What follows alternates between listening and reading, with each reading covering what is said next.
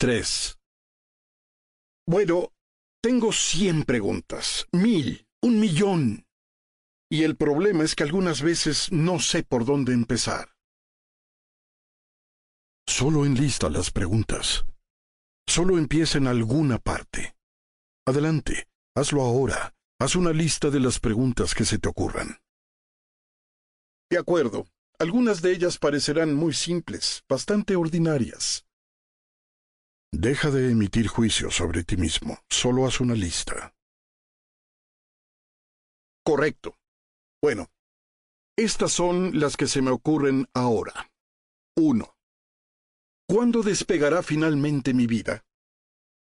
¿Qué se necesita para ubicarme y lograr siquiera un ápice de éxito? ¿Alguna vez terminará la lucha? 2.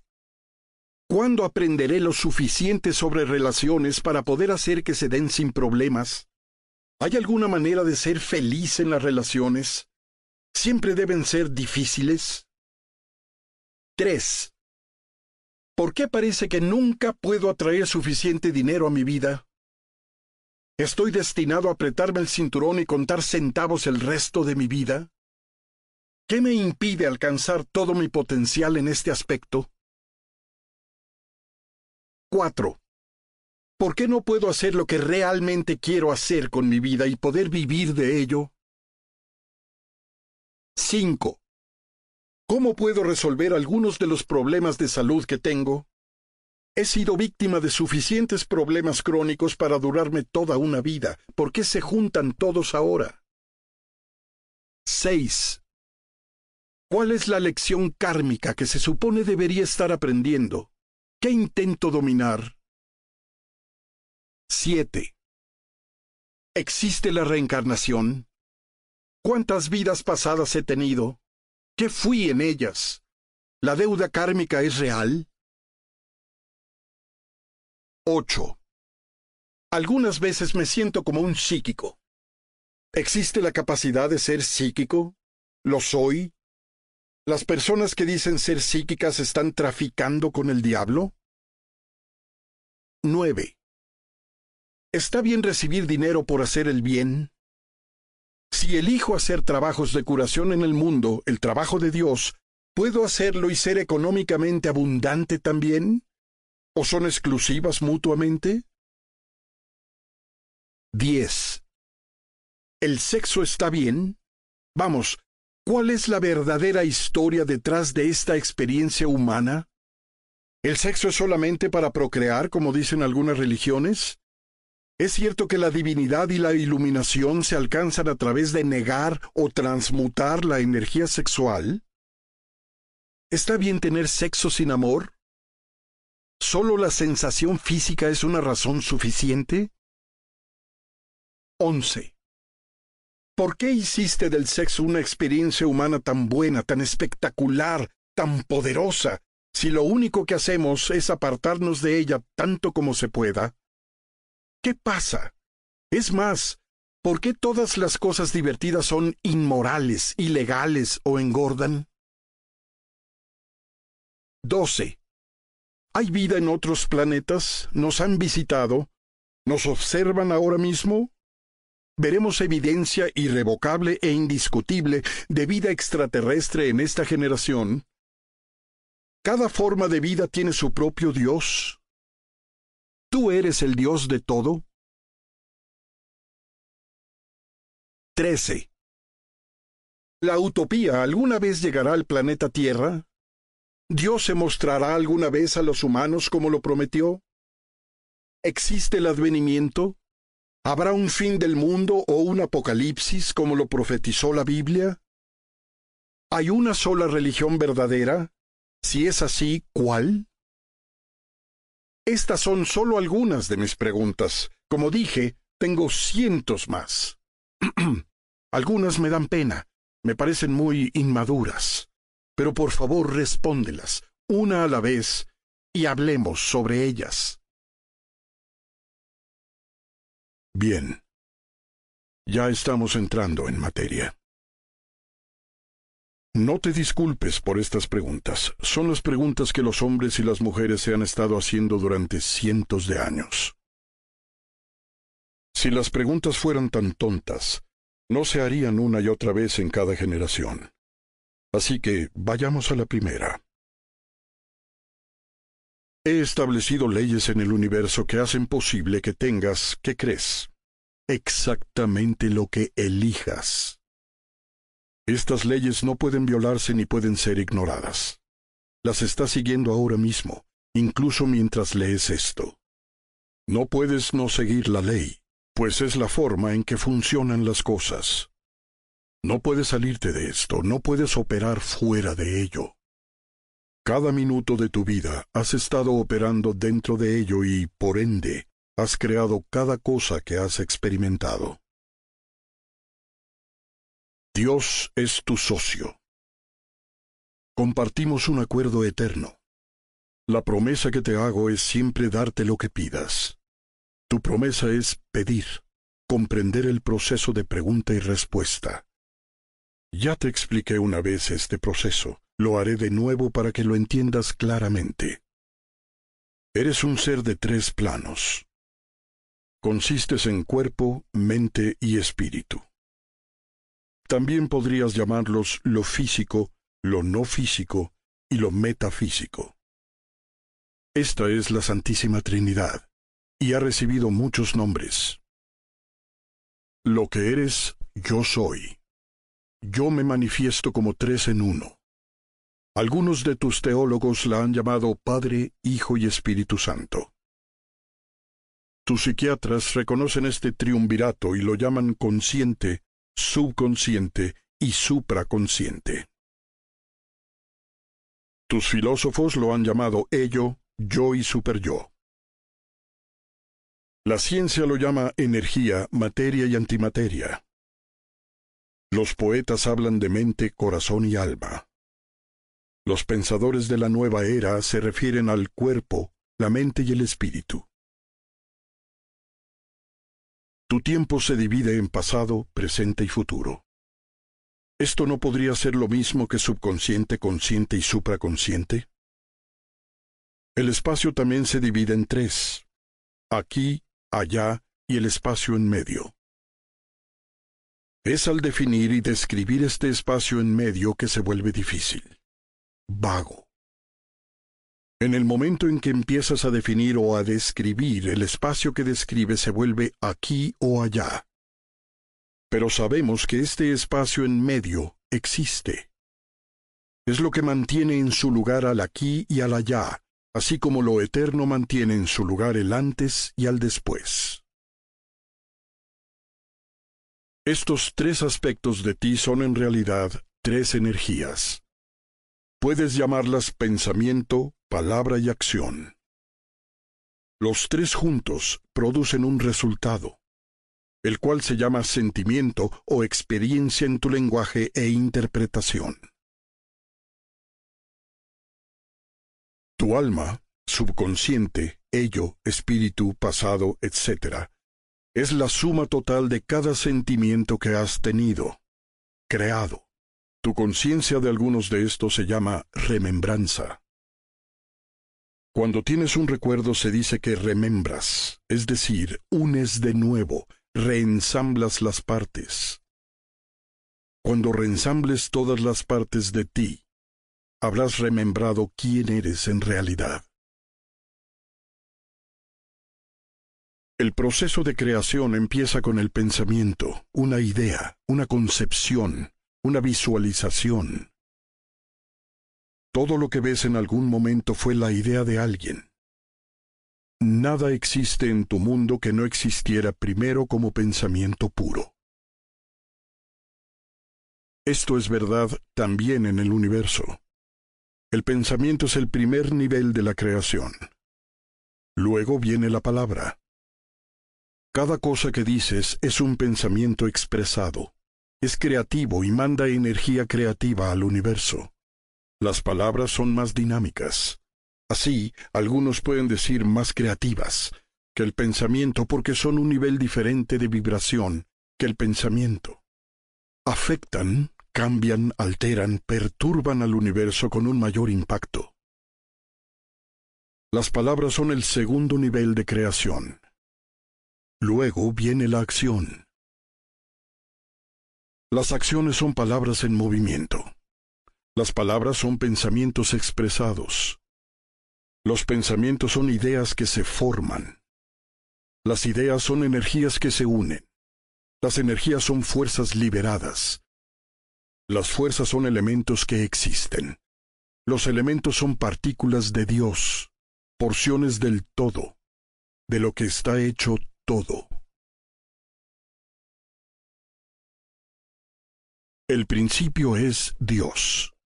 El final es la acción. La acción es la creación divina o la experiencia de Dios. Tu pensamiento respecto a ti mismo es que no eres lo suficientemente bueno, maravilloso, libre de pecado para ser una parte de Dios, para tener un acuerdo con Dios. Has negado durante tanto tiempo quién eres, que has olvidado quién eres. Esto no ocurrió por coincidencia, no es un accidente. Todo es parte del plan divino, pues no podrías expresar, crear, experimentar quién eres si ya lo fueras. Primero fue necesario que dejaras, negaras, olvidaras tu conexión conmigo para poder experimentarla al crearla completamente, al evocarla. Pues tu más grande deseo y mi más grande deseo es que te experimentaras a ti mismo como la parte de mí que eres. Por tanto, estás en el proceso de experimentarte al crearte de nuevo a cada momento, como yo, a través de ti. ¿Ves el acuerdo? ¿Comprendes sus implicaciones? Es una colaboración sagrada, verdaderamente una sagrada comunión. La vida despegará para ti, entonces, cuando elijas que lo haga. No lo has elegido así todavía. Has procrastinado, lo has prolongado, le has dado largas, has protestado. Ahora es tiempo de que promulgues y produzcas lo que te han prometido. Para hacerlo, debes creer en la promesa y vivirla. Debes vivir la promesa de Dios. La promesa de Dios es que eres su hijo, su progenie, su semejanza, su igual. Oh, aquí es donde te enredas. Puedes aceptar su hijo, progenie, semejanza, pero te encoges al ser llamado su igual. Es aceptar demasiado, demasiada grandeza, demasiada maravilla, demasiada responsabilidad. Pues si eres el igual de Dios, eso significa que nada se te hace a ti y que todas las cosas son creadas por ti. No puede haber más víctimas ni más villanos, solo resultados de tu pensamiento sobre algo. Te diré esto. Todo lo que ves en tu mundo es el resultado de tu idea sobre ello. ¿Quieres que tu vida realmente despegue? Entonces cambia tu idea sobre ella, sobre ti. Piensa, habla y actúa como el Dios que eres. Por supuesto, esto te separará de muchos, la mayoría de tus prójimos. Te llamarán loco. Dirán que blasfemas. Eventualmente se hartarán de ti e intentarán crucificarte. No lo harán por creer que vives en tu propio mundo ilusorio. La mayoría de los hombres tienen la gracia de permitirte tener entretenimientos privados, sino porque tarde o temprano otros se sentirán atraídos por tu verdad, por las promesas que representa para ellos. Aquí es donde tus prójimos interferirán, pues aquí es donde empezarás a amenazarlos, ya que tu simple verdad, vivida sencillamente, ofrecerá más belleza, más consuelo, más paz, más alegría y más amor hacia uno mismo y los demás que nada que tus prójimos pudieran elaborar. Y esa verdad, una vez adoptada, significaría el fin de sus planteamientos. significaría el fin del odio y el miedo y la intolerancia y la guerra. El fin de la condenación y las matanzas que se han hecho en mi nombre. El fin de la idea de que el más fuerte tiene la razón. El fin de la adquisición a través del poder. El fin de la lealtad y el tributo por miedo. El fin del mundo como lo conoces y como tú lo has creado hasta ahora. Así que prepárate, gentil alma, pues serás vilificado y te escupirán, te insultarán y te abandonarán.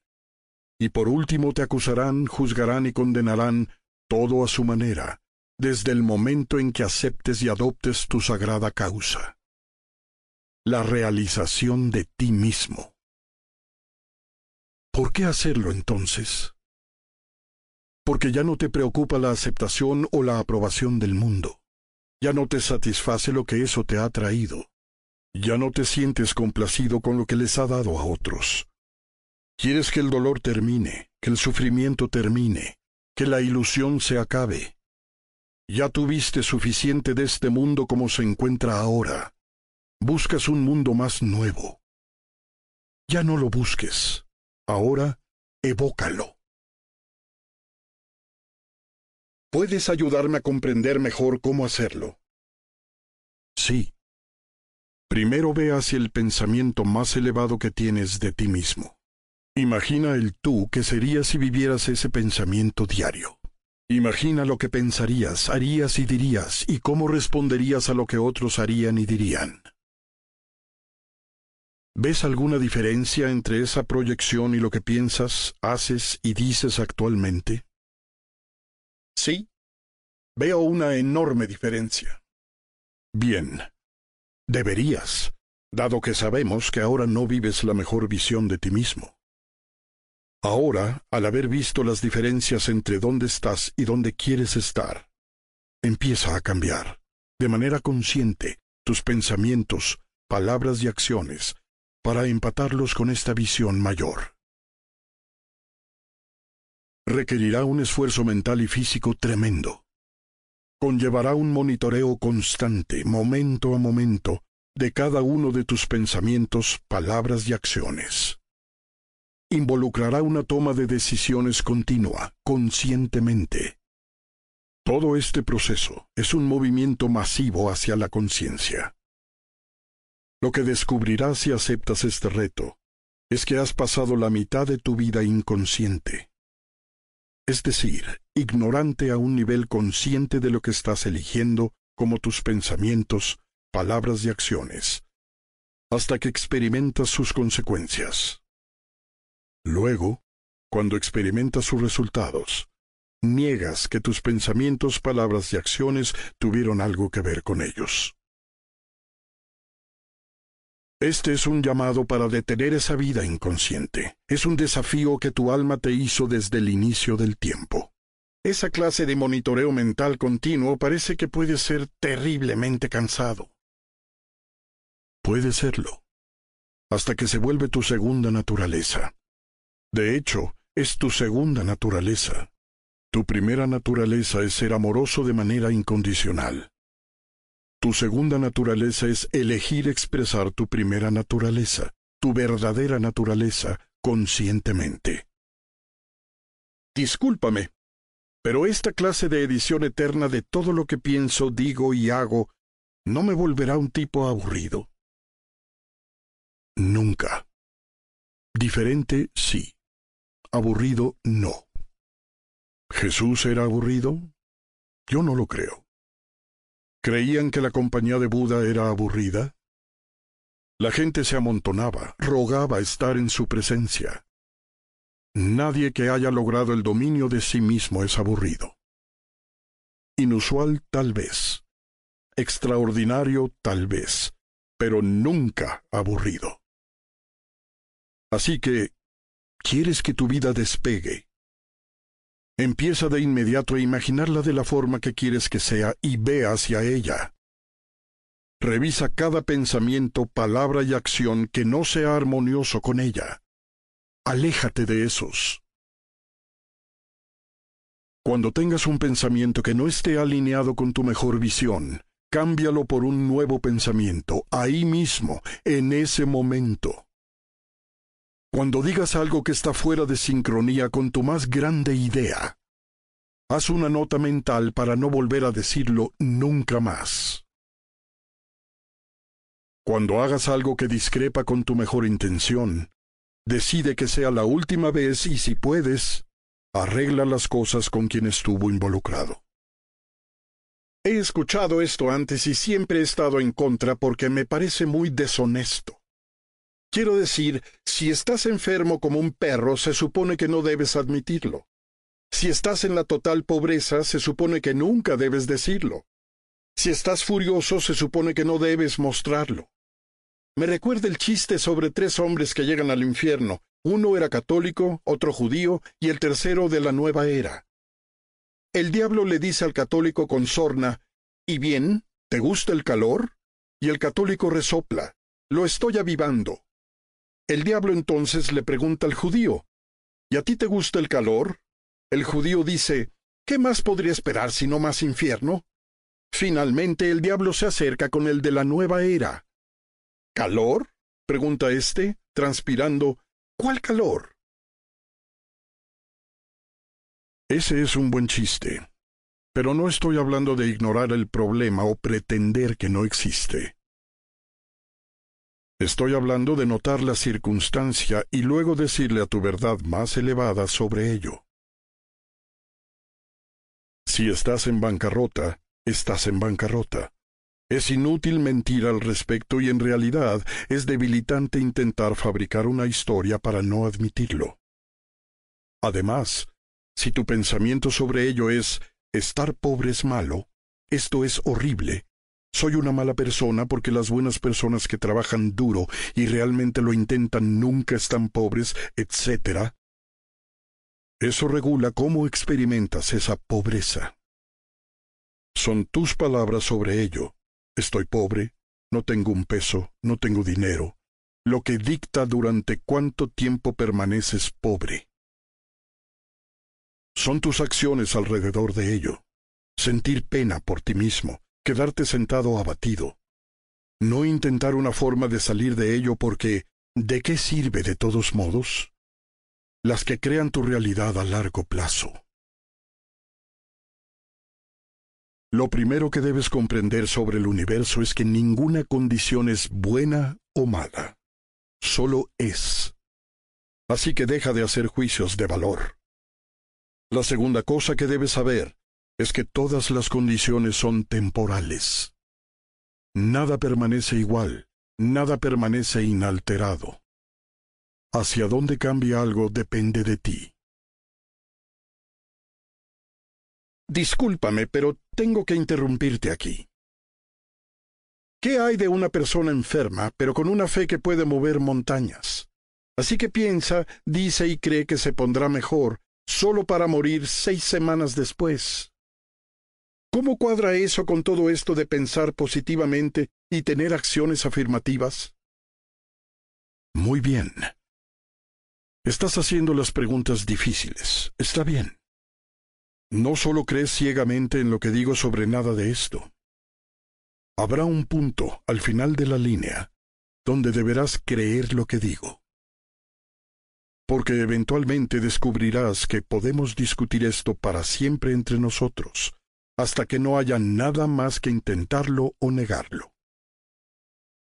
Pero todavía no llegamos a ese punto, así que continuemos con el diálogo, sigamos hablando. La persona que tiene una fe que puede mover montañas y muere seis semanas después, movió montañas durante seis semanas. Esto pudo haber sido suficiente para ella. Pudo haber decidido en la última hora del último día de acuerdo, ya tuve suficiente. Estoy lista para irme ahora a otra aventura. Es posible que tú no supieras de esa decisión porque es posible que no te dijera. La verdad es que posiblemente tomó esa decisión un poco antes, días o semanas antes, y no te dijera, no le dijera a nadie. Has creado una sociedad en la que no está para nada bien querer morir. en la que no está nada bien estar bien con la muerte. Como tú no quieres morir, no puedes imaginar a nadie queriendo morir, sin importar sus circunstancias ni su condición. Pero hay muchas situaciones en las que la muerte es preferible a la vida, las cuales sé que puedes imaginar si lo piensas un poco. Sin embargo, estas verdades no se te ocurren, no son tan evidentes cuando estás viendo a la cara a alguien que elige morir. Y el moribundo lo sabe. Puedes sentir el nivel de aceptación en el cuarto respecto a su decisión. ¿Alguna vez has notado cuántas personas esperan hasta que la habitación esté vacía antes de morir? Algunas personas incluso tienen que decirles a sus seres queridos, no, en serio vete, ve y come algo, o anda, duerme un poco, estoy bien, te veo en la mañana. Y luego, cuando la guarda fiel se va, también lo hace el alma del cuerpo a quien estaban custodiando. Si les dijeran a sus familiares y amigos ahí reunidos, solo quiero morir, ¿realmente lo escucharían? O no sabes lo que dices, o no hables así, o aguanta, o por favor no me dejes. La profesión médica entera está entrenada para mantener a la gente viva, en lugar de mantener a la gente cómoda para que pueda morir con dignidad. Verás, para un doctor o un enfermero, la muerte es el fracaso. Para un amigo o un familiar, la muerte es un desastre. Solo para el alma la muerte es un alivio, una liberación. El mejor regalo que le puedes dar a un moribundo es dejarlo morir en paz sin pensar que deben resistir o continuar sufriendo, o preocuparse por ti en el momento más crucial de su vida. Muy seguido esto es lo que sucede en el caso del hombre que dice que va a vivir, cree que va a vivir, incluso reza para vivir, que al nivel de su alma cambió de opinión. Es ahora momento de dejar el cuerpo para liberar el alma hacia otras ocupaciones. Cuando el alma toma esta decisión, nada que el cuerpo haga puede cambiarla. Nada que la mente piense puede alterarla. Es en el momento de la muerte que aprendemos quién está al mando en el triunvirato del cuerpo, la mente y el alma. Toda tu vida piensas que eres tu cuerpo. En algún momento piensas que eres tu mente. Es al momento de tu muerte que descubres quién eres en realidad. También hay ocasiones en que el cuerpo y la mente simplemente no están escuchando al alma. Esto también crea el escenario que describes. Lo más difícil para la gente es escuchar a su propia alma. Considera que muy pocos lo hacen. Sucede seguido que el alma toma la decisión de que es tiempo de dejar el cuerpo. El cuerpo y la mente, por siempre servidores del alma, lo escuchan y el proceso de desenlace comienza. Pero la mente, ego, no quiere aceptarlo. Después de todo, este es el final de su existencia, así que le indica al cuerpo que se resista a la muerte. El cuerpo lo hace contento, pues tampoco quiere morir. El cuerpo y la mente, ego, reciben gran apoyo, gran admiración por esto por parte del mundo exterior, el mundo de su creación. Así que se confirma la estrategia.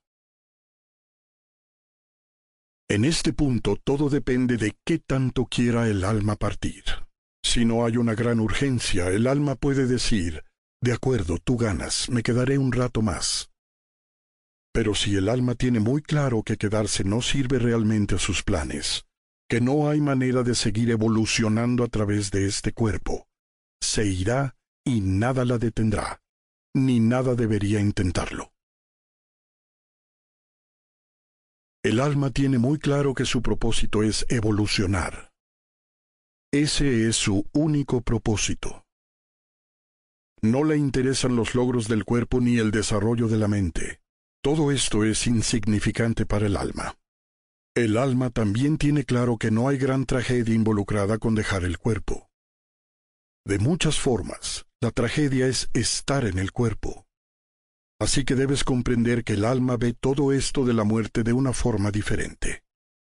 Por supuesto, también ve todo esto de la vida diferente, y esa es la fuente de gran parte de la frustración y la ansiedad que uno siente en la vida. La frustración y la ansiedad parten de no escuchar al alma. ¿Cómo puedo escuchar mejor a mi alma? Si el alma es la que manda realmente, ¿Cómo puedo asegurarme de recibir esos comunicados de la oficina central? Lo primero que puedes hacer es tener muy claro lo que busca el alma y dejar de hacer juicios al respecto. ¿Hago juicios sobre mi propia alma? Constantemente. Acabo de mostrarte cómo te juzgas por querer morir. También te juzgas por querer vivir, realmente vivir. Te juzgas por querer reír, por querer llorar, por querer ganar, por querer perder, por querer experimentar alegría y amor. Especialmente por esto. ¿Lo hago? En algún lugar te topaste con la idea de que negarte alegría es de Dios, que no celebrar la vida es celestial.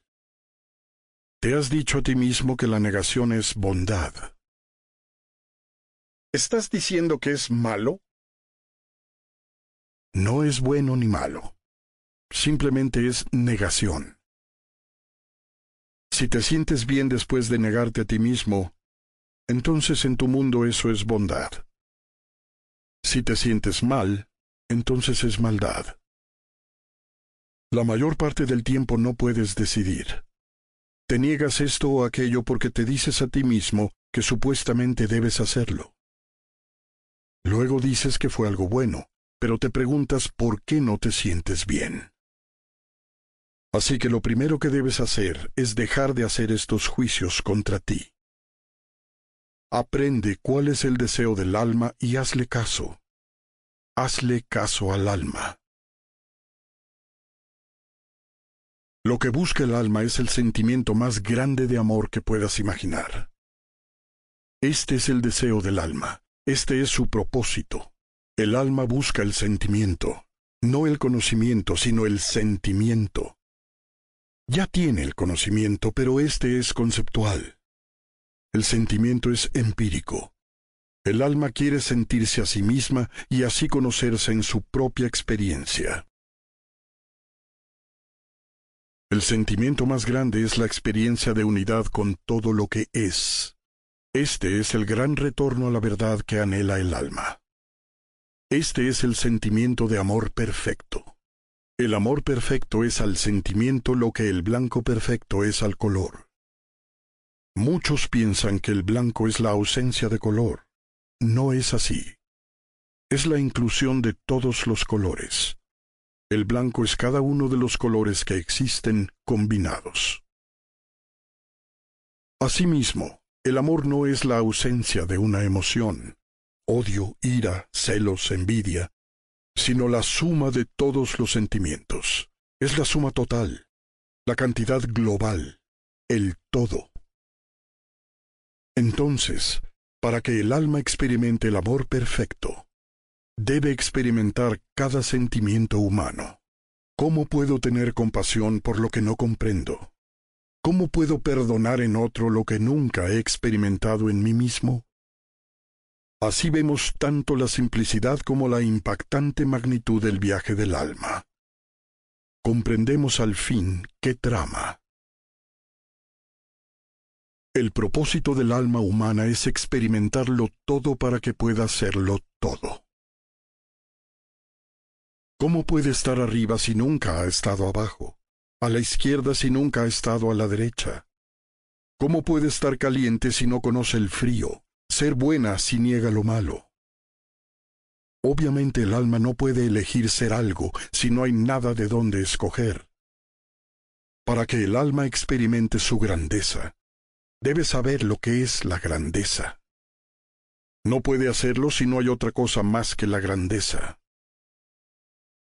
Así que el alma se da cuenta de que la grandeza solo existe en el espacio de lo que no es grandioso.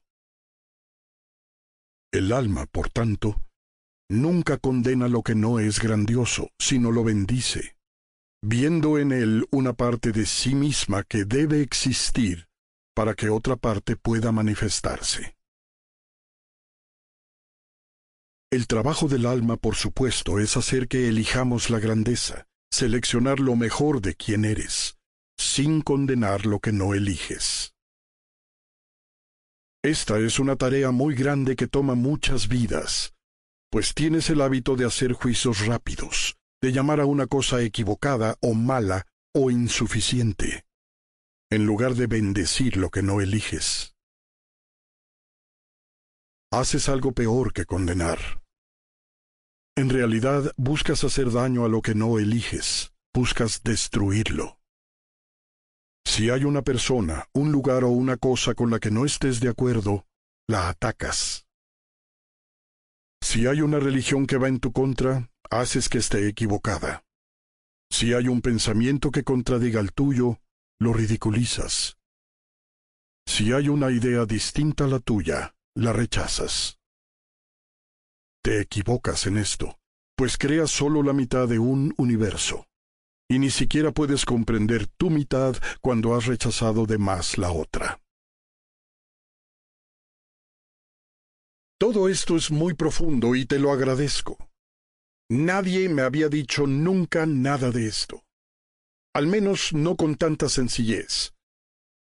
Y estoy intentando comprender, realmente lo intento. Pero es difícil lidiar con parte de esto. Parece que estás diciendo, por ejemplo, que deberíamos amar lo incorrecto para poder conocer lo correcto. ¿Estás diciendo que debemos abrazar al diablo, por así decirlo? ¿De qué otra manera lo sanarías?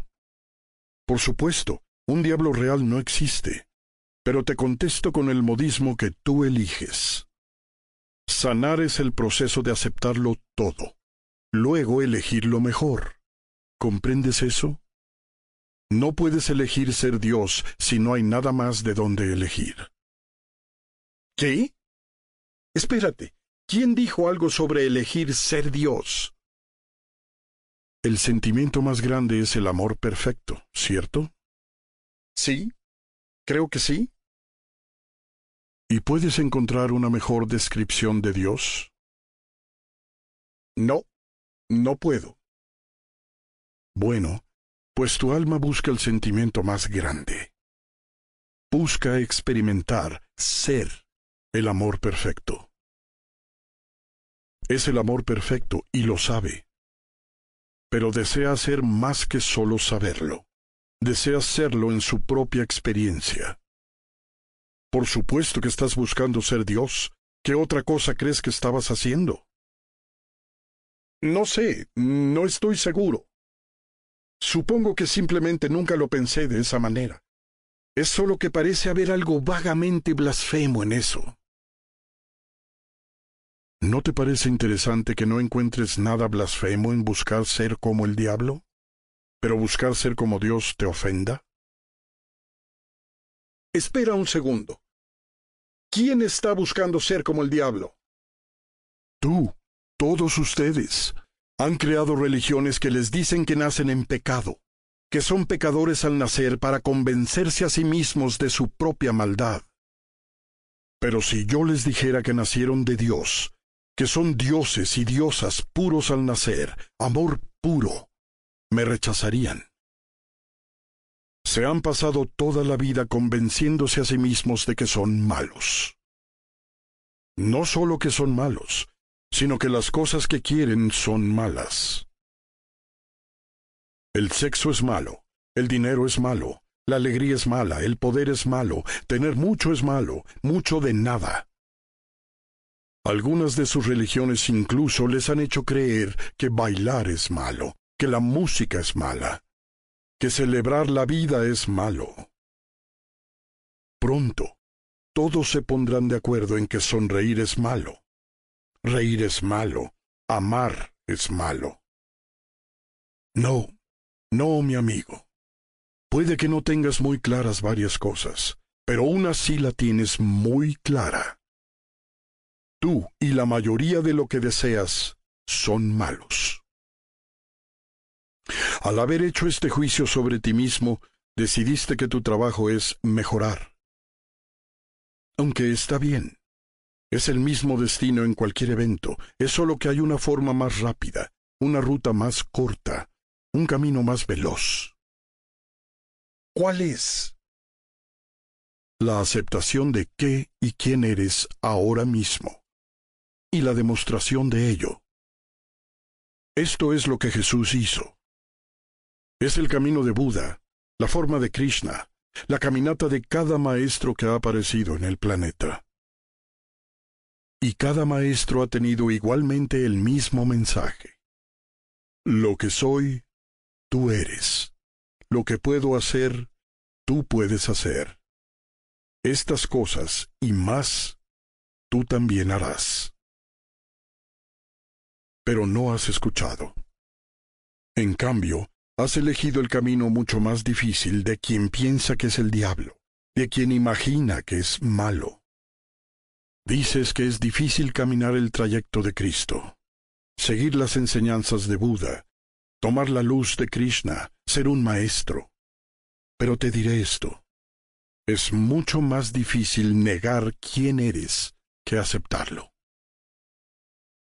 Eres bondad y misericordia compasión y comprensión. Eres paz, alegría y luz. Eres perdón y paciencia, fuerza y coraje, un ayudante en momentos de necesidad, un consuelo en momentos de pena, un sanador en momentos de heridas, un maestro en momentos de confusión. Eres la sabiduría más profunda y la verdad más elevada la más grande paz y el más grande amor. Eres estas cosas. Y en algunos momentos de tu vida te has reconocido a ti mismo como estas cosas. Elige ahora conocerte a ti mismo como estas cosas siempre.